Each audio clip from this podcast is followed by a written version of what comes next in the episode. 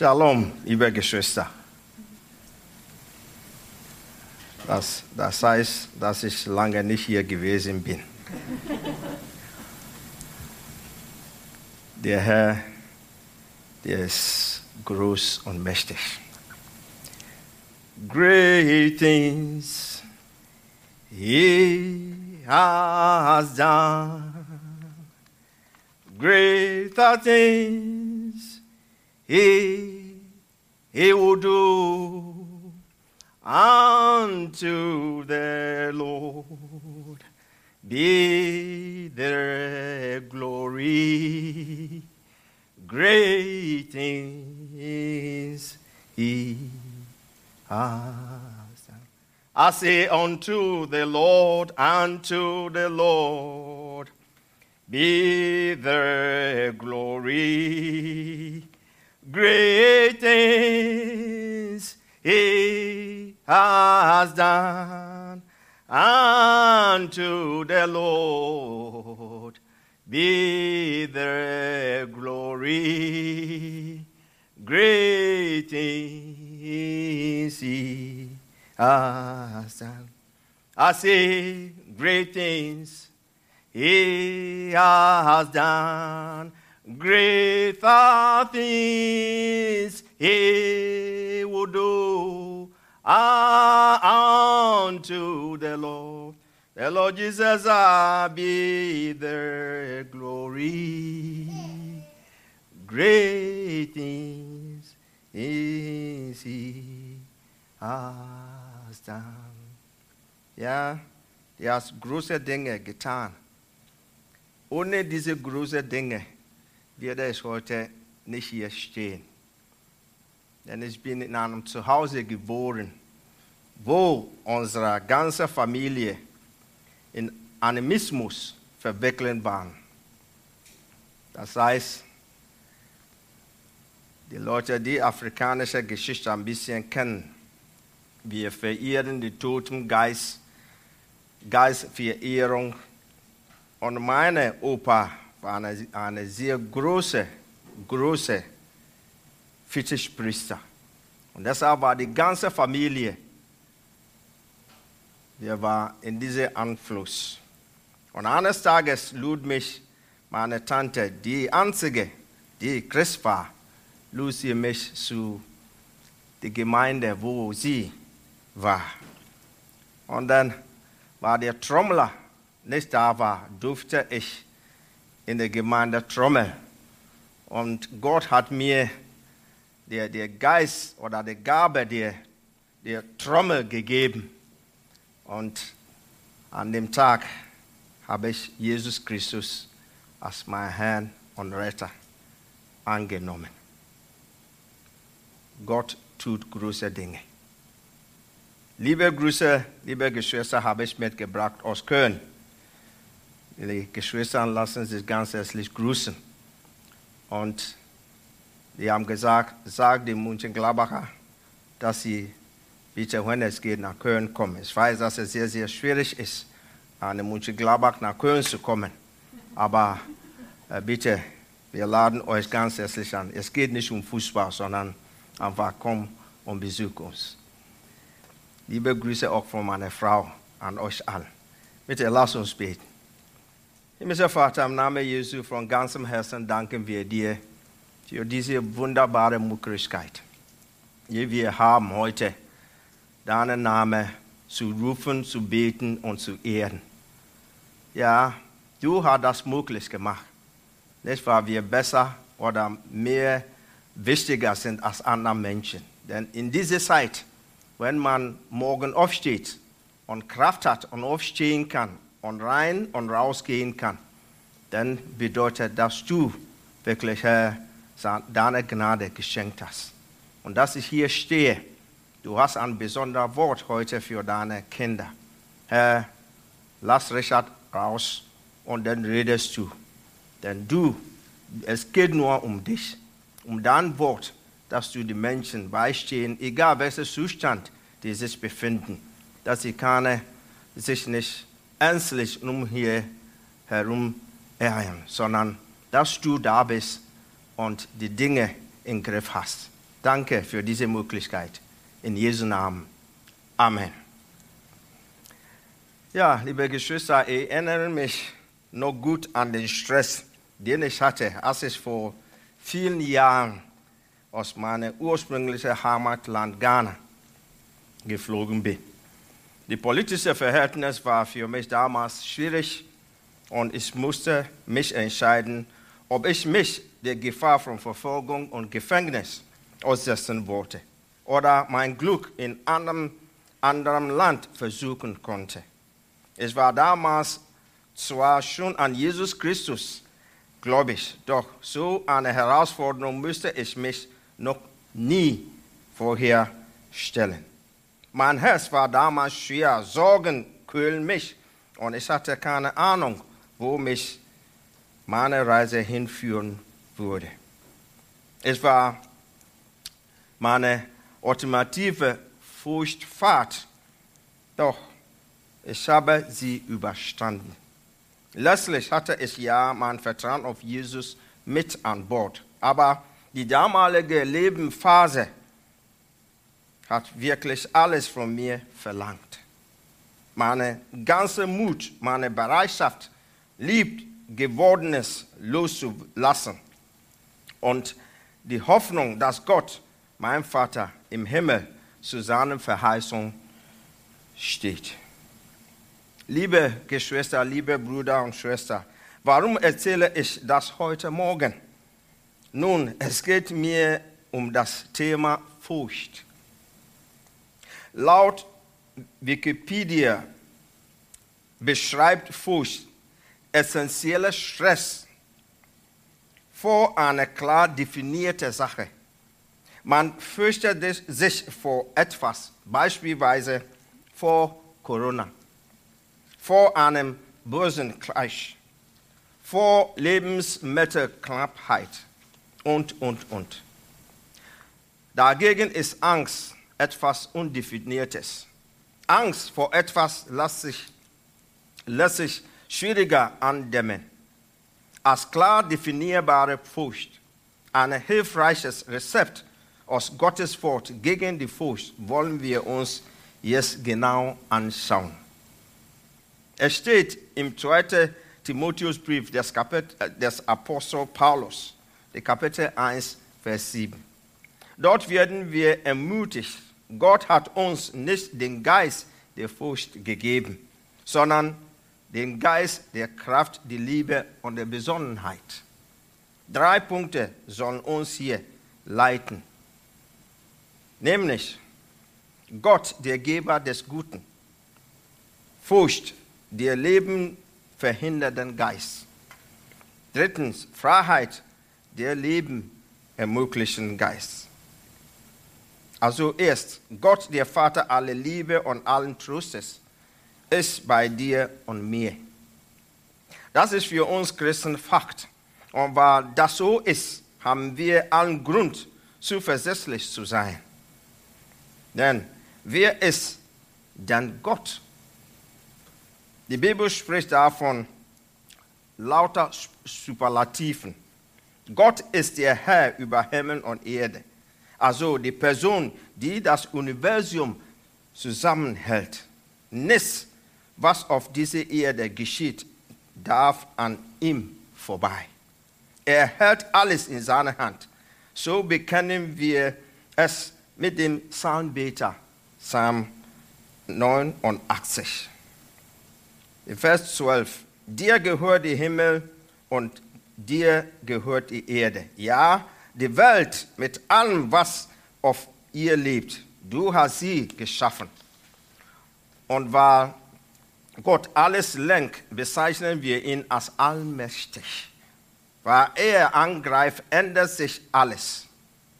Jesus bezeugt von sich selbst, ich bin das A und das O. Der da ist und der da war und der da kommt, der Allmächtige. Offenbarung 1,8. Und in Psalm 91 hören wir, was es bedeutet, den allmächtigen Gott zu kennen. Da heißt es, in, äh, das, das, da heißt es Wer unter dem Schirm des Höchsten sitzt und unter den Schatten des Allmächtigen bleibt, der spricht zu dem Herrn, meine Zuversicht, mein Burg, mein Gott, auf den ich hoffe. Er ist der Gott aller Trösten, der Gott, dessen Wesen reine Liebe ist. Der Vater im Himmel, der unser guter Hirte ist und aus Liebe Jesus Christus zur Rettung gesandt hat. Von ihm kommt alles Gute. Lehrt der Jakobusbrief, Kapitel 1, 17. Es ist wichtig, dass du und ich diese Zuversicht und diesen Blick auf Gott haben.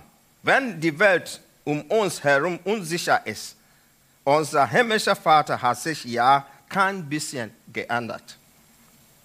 Nur weil wir durchgeschüttet werden. Er liebt dich und mich kein bisschen weniger. Und er ist immer noch nur ein, ein Gebet weit entfernt.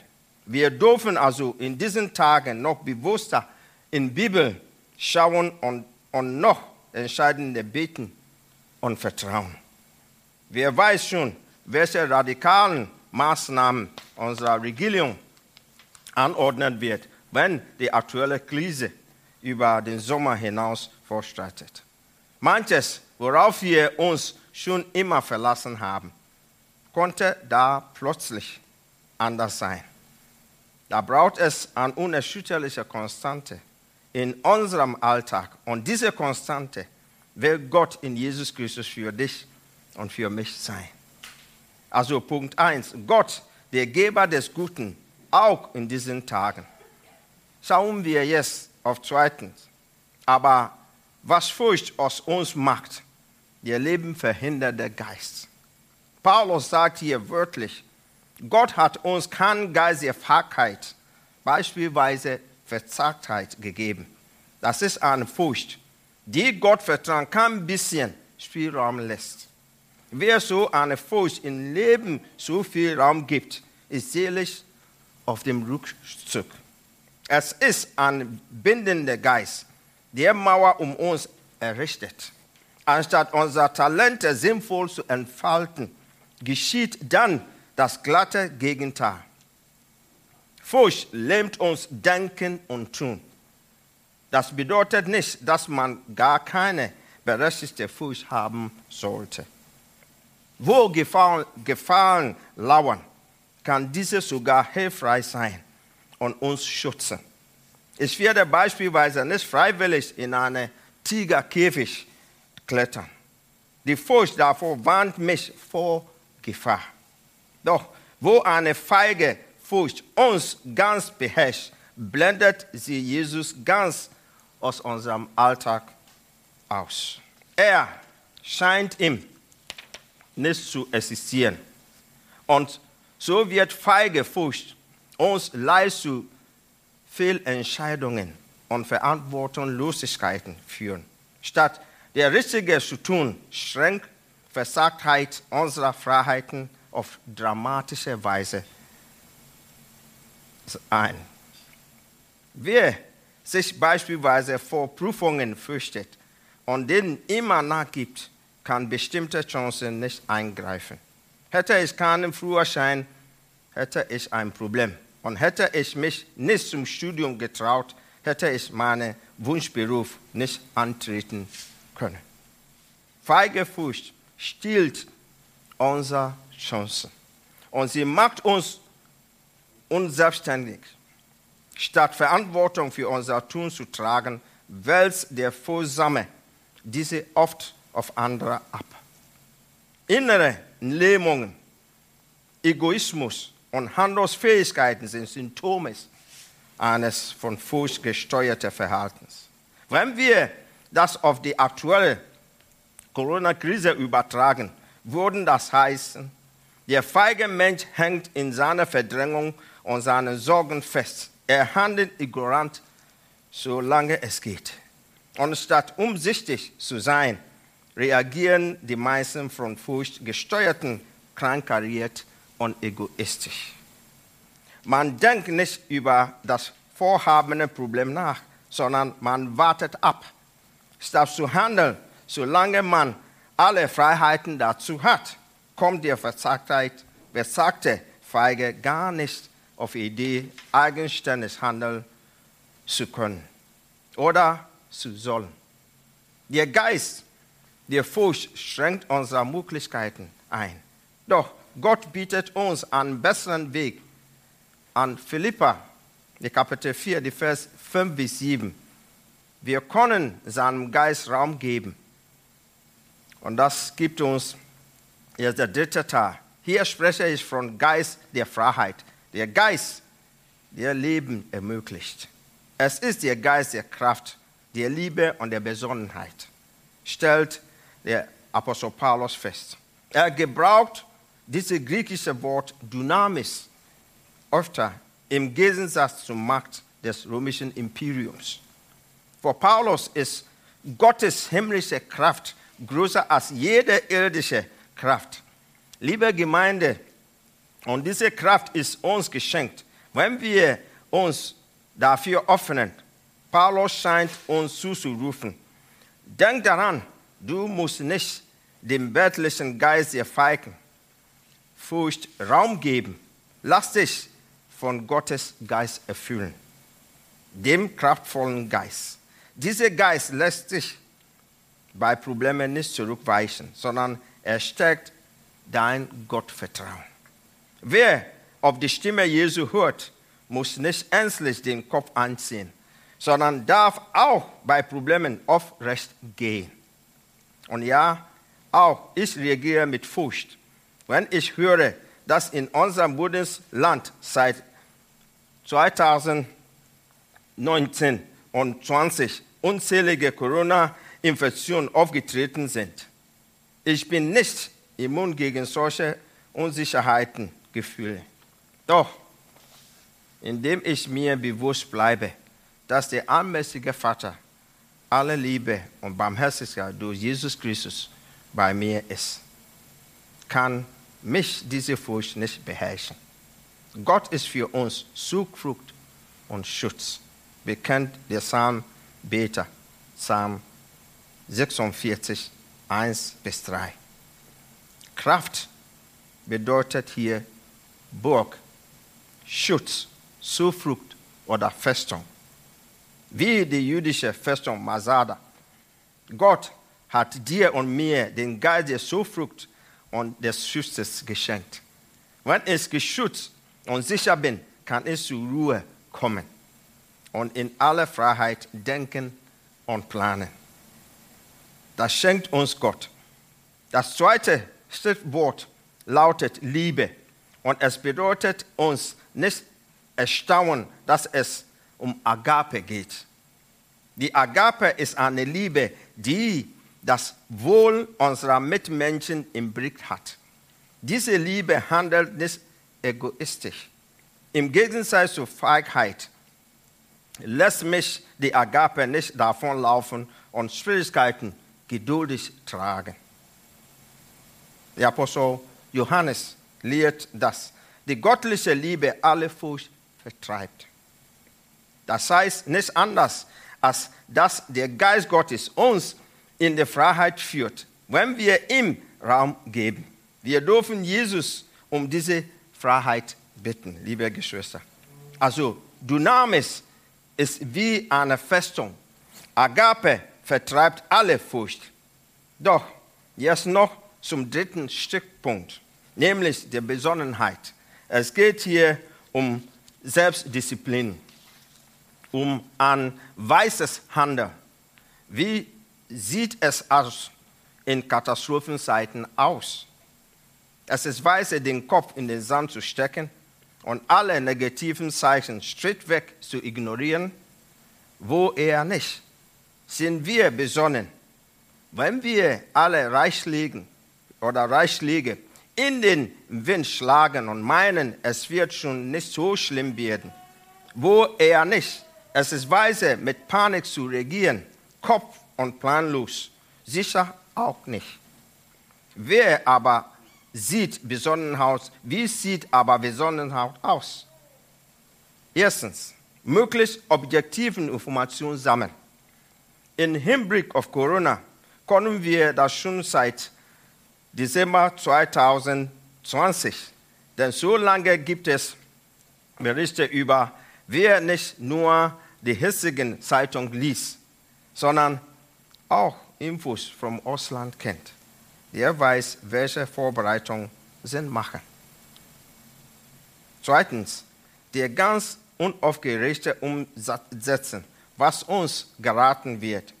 Schon seit 2015 meldet das Bundesamt für Katastrophenschutz, dass man sich einen Not, Notvorrat zu Hause besorgen soll. Mindestens pro Person für 14 Tage. Besser noch mehr.